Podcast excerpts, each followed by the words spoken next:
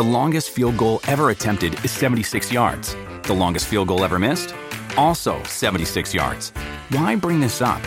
Because knowing your limits matters, both when you're kicking a field goal and when you gamble. Betting more than you're comfortable with is like trying a 70 yard field goal. It probably won't go well. So set a limit when you gamble and stick to it. Want more helpful tips like this? Go to keepitfunohio.com for games, quizzes, and lots of ways to keep your gambling from getting out of hand.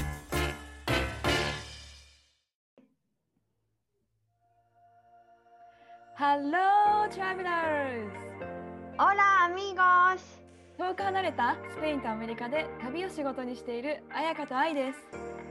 世界って広い。私たちの当たり前って当たり前じゃない。異文化、海外生活、国際結婚、ローカル旅。私たちと旅先で話しているようなそんなポッドキャストです。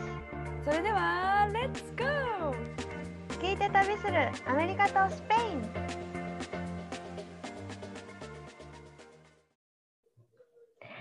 Hola, buenos días, ay, 皆さん元気ですか buenos días buenos días って初めて聞いたかも。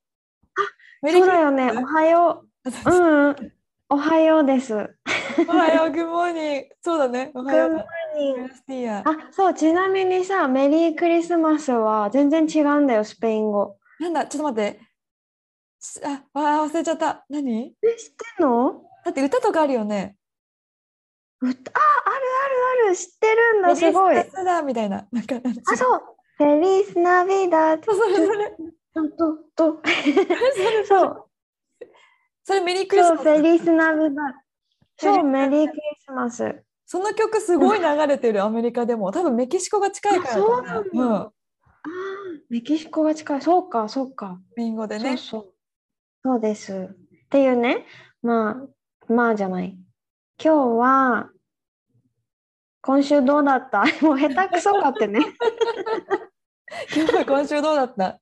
いやもうさあのなんていうの？わかんない。今週とかない？曜日とかが今週とかない。もうさなんか子育てってこんな感じなんだっていうちょっとねもう子育てしか今してないからさ。なんていうの？そうだよね。もうなんかね寝不足もありあの、まあ、慣れてきたかな今週は。でなんかちょっとロブちゃんが頑張ってくれてるのであの5時間一気に寝させてもらったのよこ今日。もうそれだけですっきりっていうなん5かういう感じ間しか寝てないの。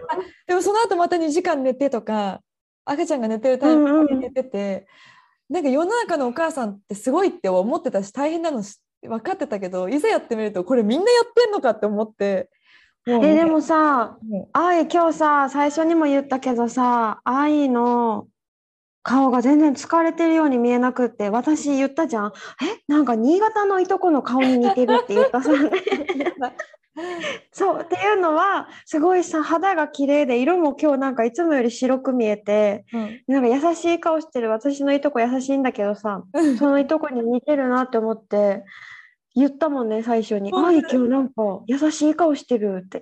母の顔なんだかねでも多分肌の綺麗さはあのズームだからね。わかんないけど。えー、でもすごい白さなんか、は外にやっぱ出てないから、ね、うんうん。散歩とかでもいね、行けるようになってきた。そう、それが今週のい一歩、ステップ。パンケーキうん。と赤ちゃんのストローラー、あのベビーカー？で散歩に行けるようになりましたっていうのがちょっとご報告って感じ。うわー今週のじゃあちょっと新しいこと。えだいぶ、もう本当にって感じ。え、あやかは？えじゃあパンちゃんも一緒に行くんだ、歩いて。もうチャレンジだったけど行ってみたら行けたから、そう、もうそれだけ空を見るだけで幸せな気持ちになる。えーすごいなんかさ、えローラーブレード履いてないよね、愛無理でしょ、まだ。履きたい。あの、それが夢です。次のステッ想プ像しちゃった。パンケーキに引っ張られる愛を想像しちゃった。なんと、はい。あやかは？今週どんな感じ今週のなんか愛の今週の初めて今週の新しいことにちょっとあやかりまして、うん。あやかりまして。私もね今週から今週先週からちょっと来年新しくさヨガの講座をまた始めるから、うんうん。この参加してくれる方と新しい生徒さん一人一人と今お話ししてるんだけどその中でそのうちの一人からいいアイディアをもらって、うん。なんか太陽礼拝っていう動きが愛もわかるかな、うん。ヨガであるんだけど、それを毎年さイベントでよくさ年末に大晦日とかに108回太陽礼拝をするっていうイベントが結構あるわけえね。ー、108回。うん。とあの除夜の鐘の数だけ太陽礼拝をするっていうイベントがうん、結構あるあっていつも参加したいなって。ってごめん。え、それ一気に100 108回やるの連続？そう連続よ。一気に連そうそうやばいでしちょっと待って今 想像して笑っちゃった。あの動きをえそうよ上に伸びて下に行ってのそうそうそう108回もやるの108回もやるっていう。頭が昇っちゃうんだけど。あそう結構しんどいと思うんだけど、うんそれでなんか煩悩を落とすじゃないけどっていうなんかえフラフラだよ。ちょっとびっくりしたよ。それにずっと参加したいなって思いながらさやっぱ年末ってさ忙しいじゃん何かと。うんうんなんか今までそういうイベントがあっても参加できたことなかったわけさ。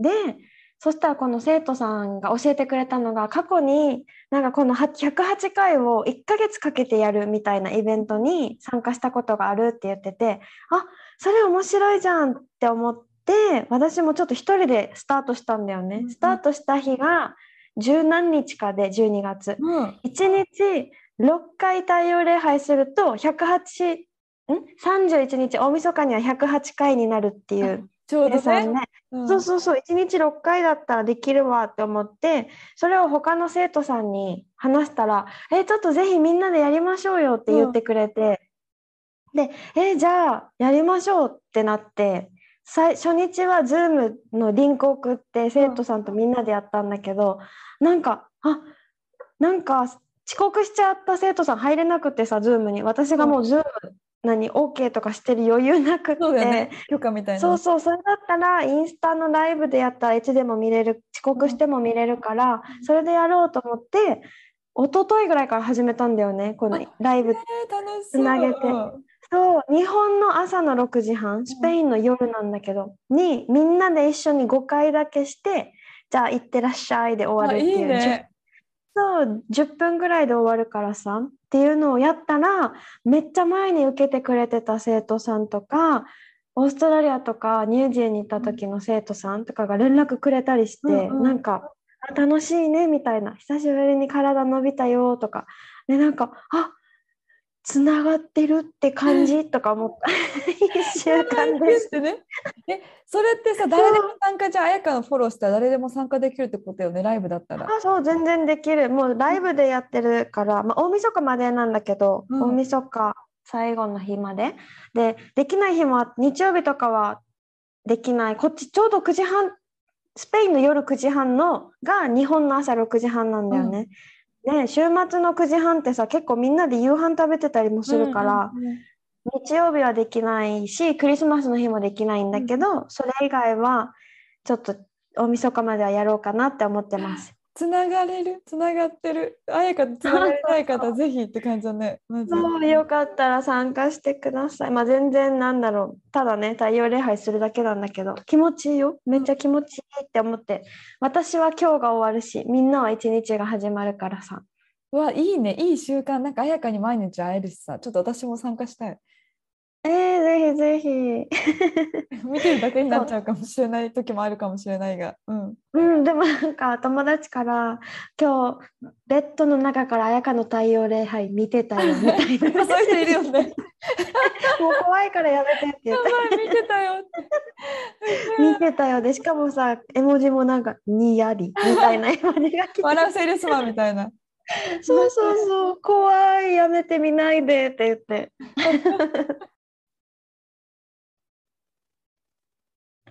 で、今日のテーマは前回に引き続き、海外で暮らすためにあるといい資格？今回は資格の話をしたいなと思うんだけど、え私がさ、まずこれ思ったのが、日本だけで使える資格より、やっぱ世界規模な資格は強いなってめっちゃ思っうん。て、例えばね、とか、日本で取った資格がすごいレベル高いとか、この海外よりも。例えばなんだろう、きっとさ、書道の先生とか、書道の何？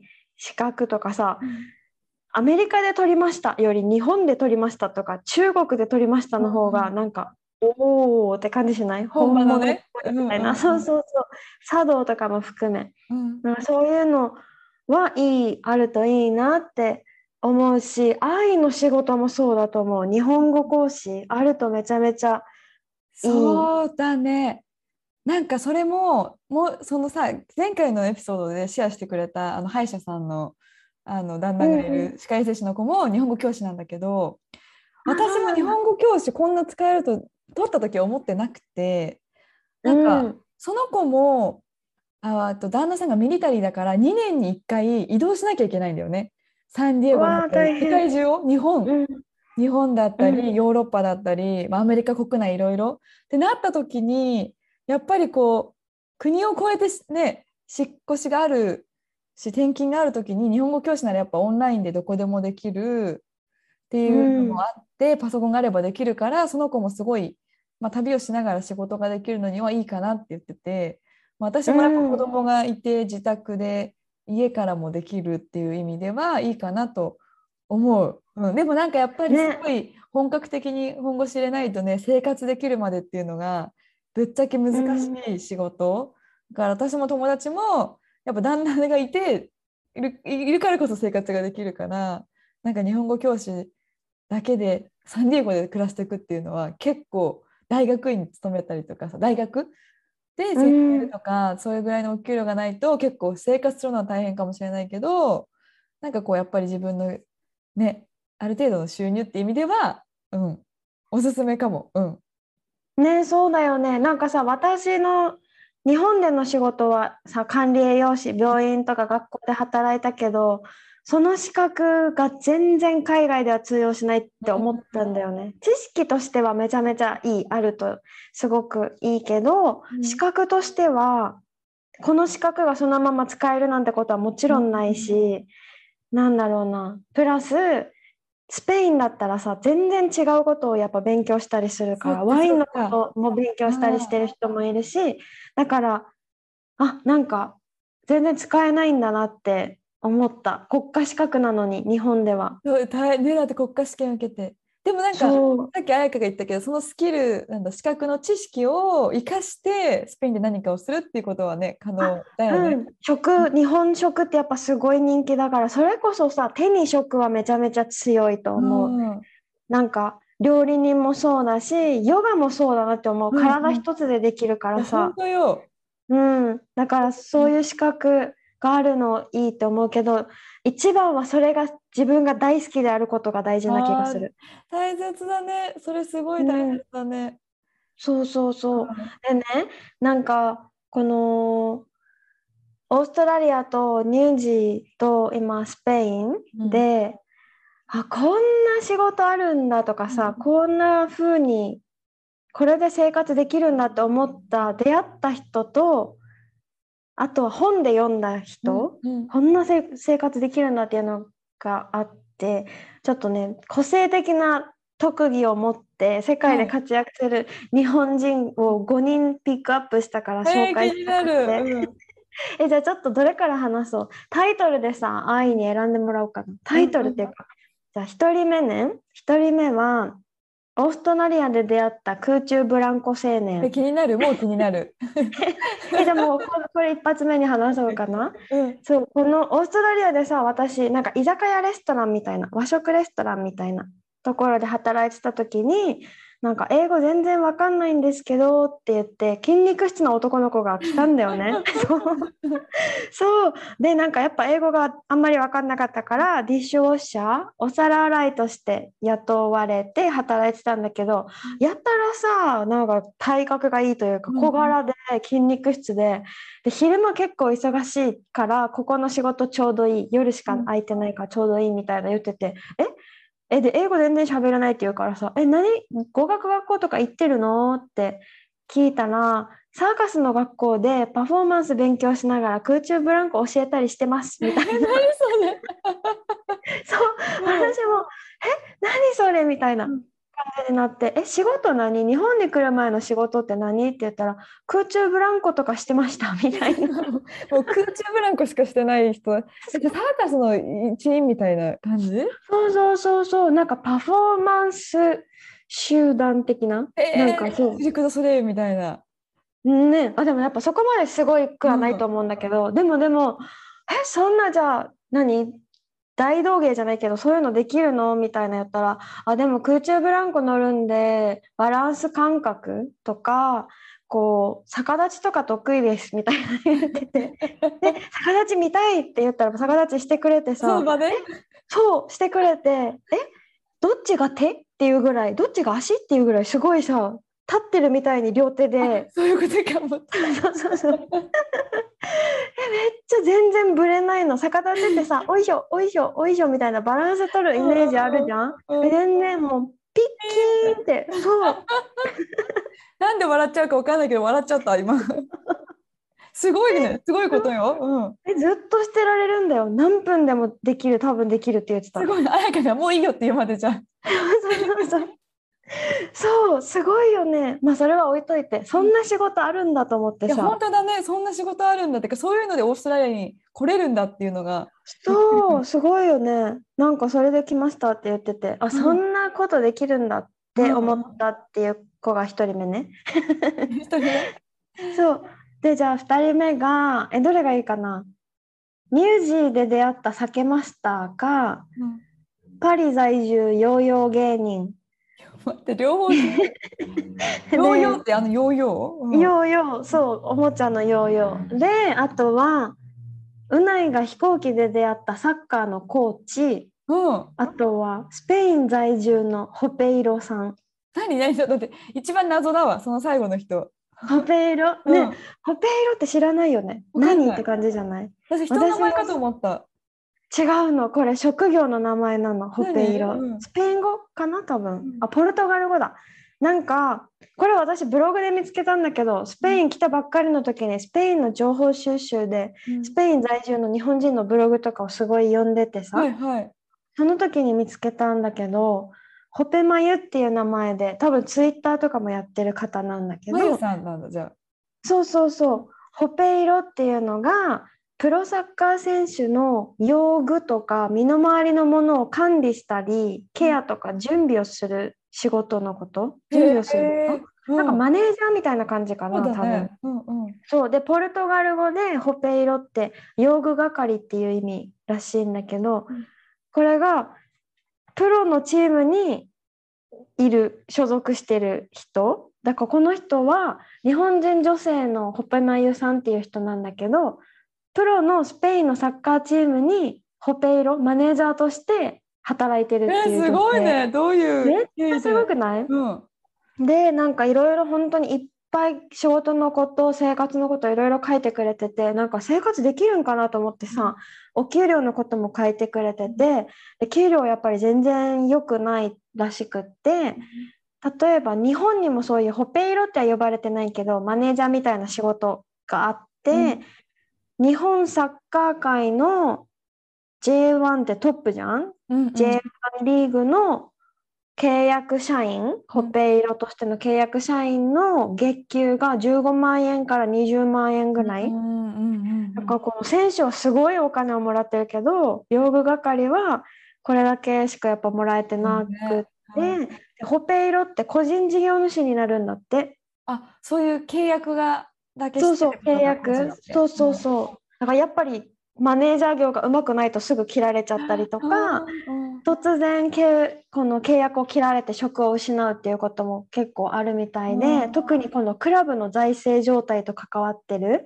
から、サッカー選手とか監督よりも先に人件費削減っていうとホペイロみたいな感じで切られちゃうから安定はしてないからでもそれでもこの人はとってもとってもサッカーが大好きで、うんそれでスペイン語が多分ね確か全然喋れないのにサッカーに関わる仕事がしたいって言ってスペインに来てうん。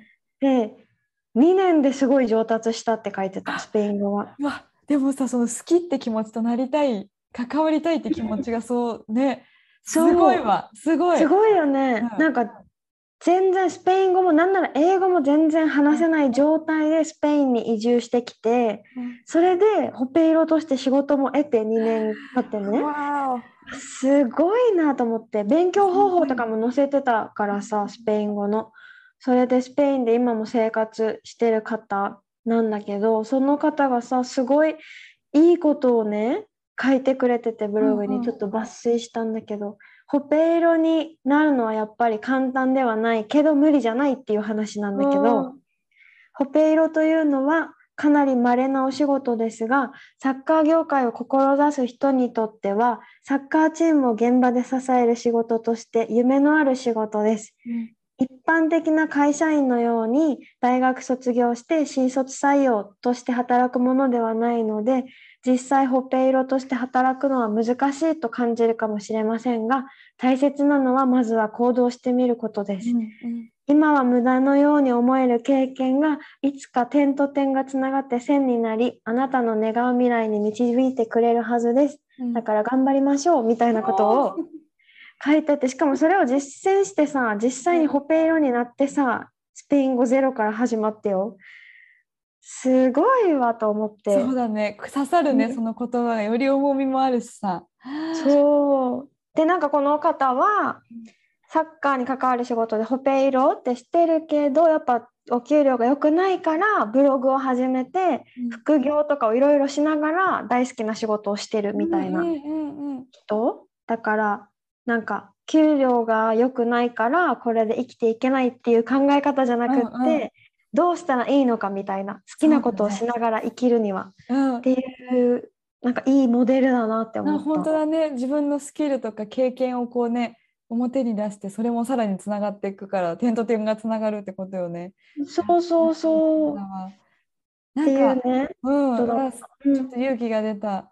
なんか私の友達でこっちの大学日本人の友達でアメリカの大学出てる子がいてその子にもうんいた時に、やっぱりその学歴何資格とかよりもやっぱ自分が何をしたかとかでさらにその自分が何をしたのかの売り込めるスキルっていうのかなアピールとかあそうだね。すごい大うん事って言ってて、だから資格より学歴だし学歴より経験が大事ってすごく言っててうん。履歴書とかもこっちって日本みたいに決まったフォーマットとかが売ってるわけじゃなくて自分が何自由に書ける、うんうん。ねだからそこでやっぱ自分をどうしてきたかってこうアピールできるスキルが超大事って言っててなんかその人もしてきたこととか家庭とかもブログに書いたりとかしててさなんか言葉にしたりするのって大事だなってちょっと思う。じゃあ次の方に進みますね。はい、お願いします。じゃあ、えどれがいい？避けました？ヨーヨー芸人、サッカーコーチ。またサッカーだけど。サッカーつながりでいく？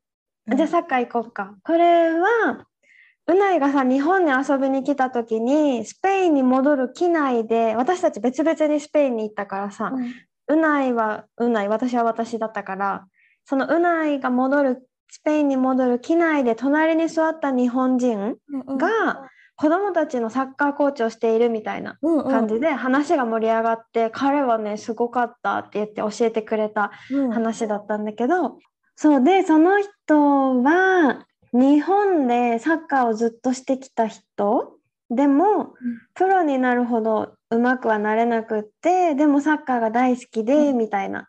で、なんか特にスペインが好き、スペインサッカーやっぱさ、すごい熱狂的に盛り上がるから、なんか好きだったらしくって、で日本で普通にもう全然サッカーとは関係ない仕事をしながら、いつかこうサッカーに関わる仕事でスペインに行けたらいいなってずっと思ってたんだって。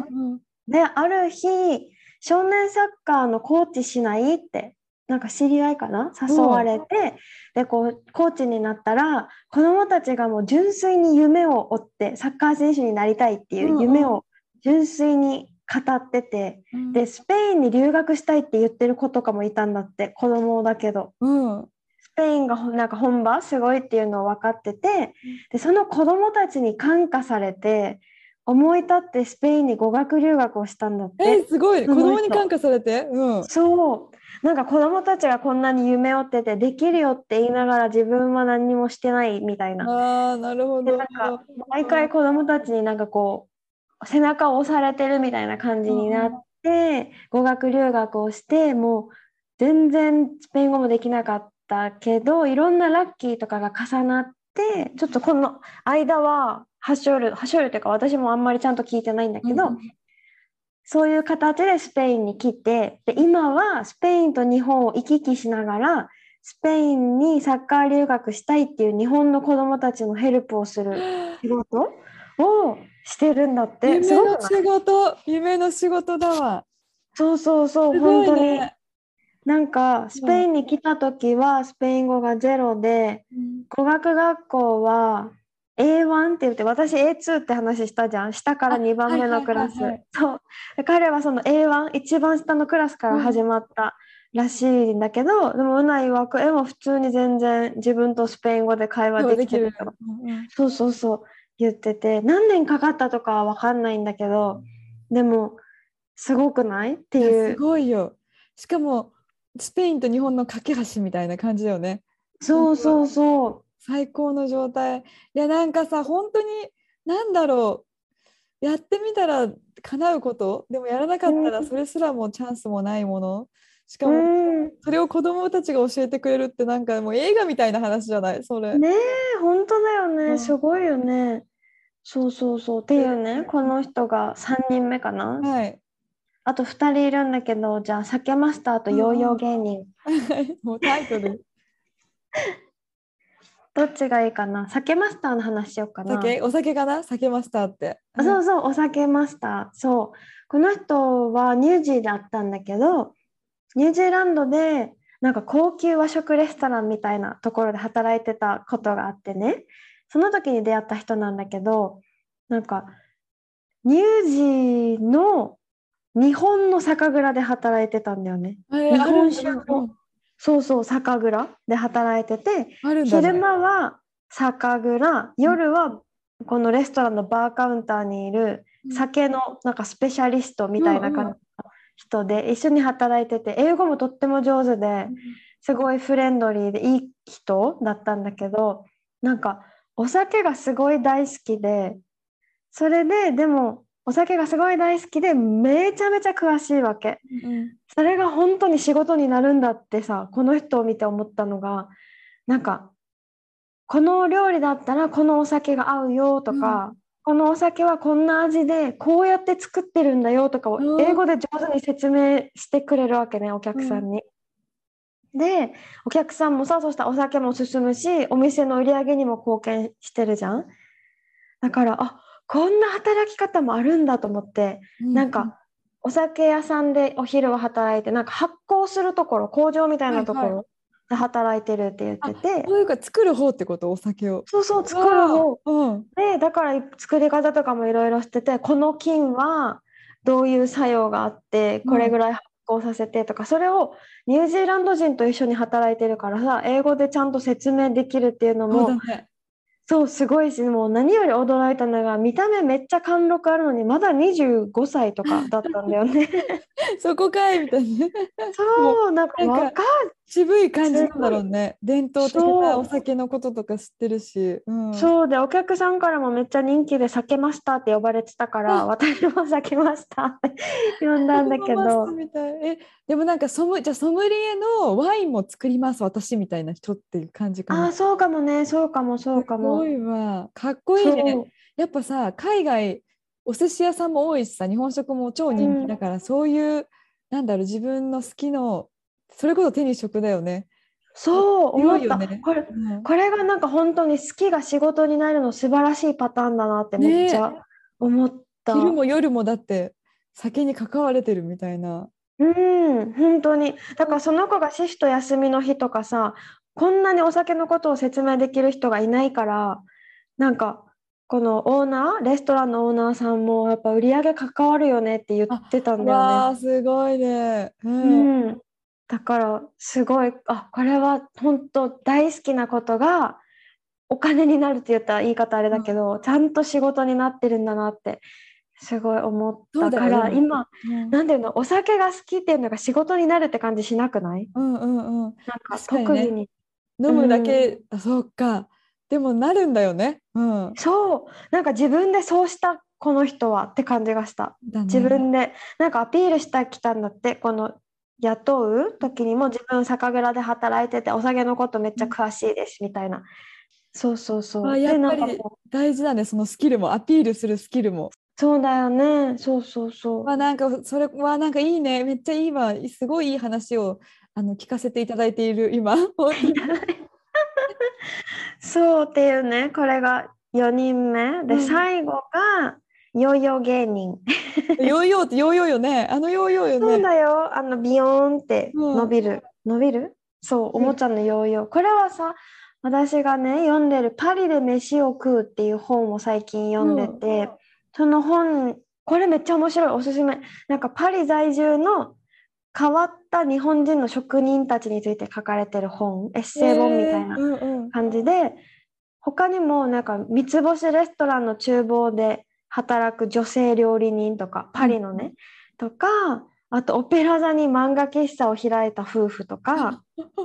オペラ座に漫画喫茶すっごい気になるそれも。でしょ？とか恋愛のためにパリまで来てしまった国連で働く人とか。なんかもうさ、恋愛と国連ってもう全然関係ないだ。よね今聞き間違えたかなと思ったけど恋愛ってあのラブだよねラブそう、ラブ。すごいの、もうラブでさ、世界中飛び回って院卒業したみたいな人の話だったんだけど。えー、何それ、うんそうとかいろいろ出てもうみんなすごい職業ばっかりなんだけどこの本のいいところがこのみんなす今はすごい国連とかさ、それこそパリコリのスタイリストとかが出てくるんだけどもともとめちゃめちゃ普通の人なんだよね。へえうん。そう。もともと才能があってすごいとかじゃなくて、うん。えめっちゃ普通じゃんみたいな人がみんなちゃんとチャンスをつかんでそうなったみたいな感じだから読んでたらえ私にもまだチャンスあるんじゃない？とか思える背中を押してもらえる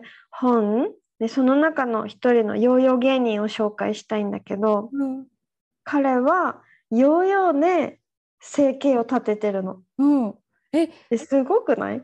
ヨーヨーえでじゃあこ日本でなんかさヨーヨー大会みたいなのあるじゃん？チャンピオンとかだったんかな、あ、そうそう、なんかね、高校生の時に日本でヨーヨーが流行ったんだって、この人が高校生の時に。で、ハマって、めっちゃ練習して、日本チャンピオンになって、でも、周りがさ、高3で大学受験ムードになってきて、で、その人は学校結構遅刻したり欠席したりしてたから、え進学とか自分できないかも、みたいな。でも、ヨーヨーで生きていけるわけがないしって、すごいい悩んでたらしくってでしかもその時に好きな女の子ともうまくいかなくって、うんなんかもうあーってなってて自分の中であこれ何か変えないとダメだって思ったらしいんだよね。何か変えなきゃって思って それでヨーヨーを片手に横浜の山下公園っていうところで大道芸を高校生の時にしたんだって。えー高校生で？うん。そう高3だったはず。大道芸をしてそれがきっかけであこの道で生きていこうって思ったへらしえいんだけど、だからきっかけがさある意味失恋ってさなんか それまでそれがなかったら普通に過ごしてたかもしれないそうんだだよ。ね。恋の力ってすごいね。そう。試練のこの何？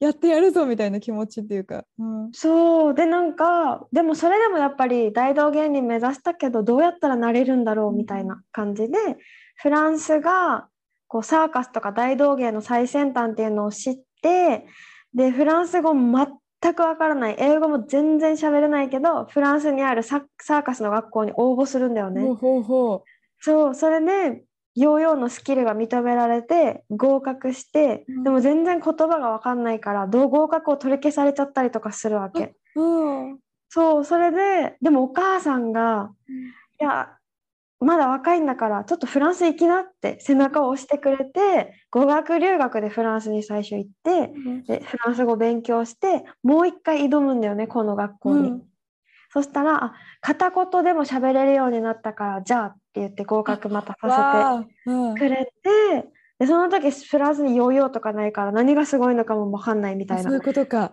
うんうんそうそう。プラス言葉の壁に何回もこうくじけながら、本当に自分の技とキャラクターをアピールだね、この人も。どんどんアピールして、最終的にはヨーヨー芸人っていう地位を確立していくっていう。なかったものを作っていくってことよね。そう全今までなかったこと、この人が最初の人になって、でサーカスの一員みたいな感じになって、で、なんかヨーヨーで生活するなんてって思うけど自分にはこれしかない。ショーでの喜びが全てだったみたいな、うん。だからかっこいい。そうそうそう。かっこいい。そうっていうだからだからなんだろう。ヨーヨーってさそれで生活できるなんて誰も思わないけどさ、うん。ねこの人はこれしかないって思ったから頑張ったわけじゃん。しかも一回ね蹴られてももう一回挑戦する心みたいなのも抑えてそう。はそうそう。だからさ今みんながもしかしたらね大好きなことうん。が自分の生計を立てるものになるかもしれないじゃんいつか。うん。いや本当だよね。わかんないよなって思った。なんかそれもさ待ってるんじゃなくてやっぱ自分で掴み取るためにちゃんと自分で売り売り込むって言ったらあれだけど、うんうん。なんていうの伝える。なんかこう自分がこれができるってちゃんとポジションも確立できるからやっぱ行動力って大事だなってすごいすごい実感実感するそのエピソードをちょっと聞かせてもらって。うん、なんか愛も言ってたけどさ日本語教師がこんなに役に役に立つじゃないけど使えるなんて思わなかったって言ってたじゃん？最初この日本語教師になった時は。私もさヨガをさ最初始めた時まさか自分が先生になるなんて思ってもいなかったし、うん先生の資格取ってもそれでこんなに講座を作ったりするなんて思ってもみなかったから、本当になんかほっぺほっぺまゆさんが言ってた点が全部つながって線になるから大丈夫みたいなのも本当に本当にそうだなって思った。いや本当だね。えでもさそれこそ、まあ、今はそうだとしてもやっぱ今自分が母親になってさ子育てをしてる立場でやっぱすごい不安で仕事復帰できるかなとか、いつできるんだろう。えでも日本語教師したいのかなとかすっごいいろんなこと考え,、うん考えててさ。でもなんかちょっと今日のエピソードで私も背中を押されました。本当に。ああ本当よかっ本当たに。ちょっと自分もリスナーさんみたいな感じで聞きそう聞かせてもらってて。そう、うん。本当だね。なんか自分からなんかできないことないなって思うしあれうん。自分が作り出してるよね。できないし多分こうだろうみたいなのも、うん。うんうん、そうだしなんかでもやっぱ好きかどうかが大事だよね。そうだね。それがキーポイントかもしれない。本当に。それはも。う、いや学びましたね。学びましたよ。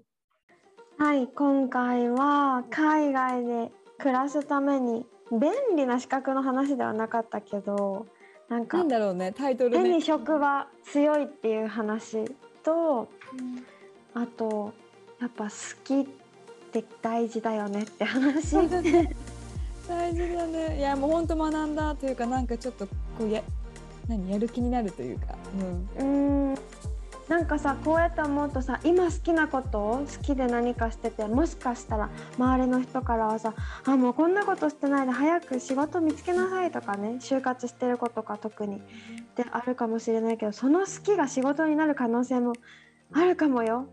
パッション大事よって言いたい。そうだね周りの声に惑わされないでみたいなそう自分の声を聞いてってすごい思いました。ねえちょっと私も聞く自分の声 思いました はい、それでは私たちに質問だったりこんな話をしてほしいっていうリクエストがあればインスタにメッセージを送ってもらうかあとメールでも大丈夫です。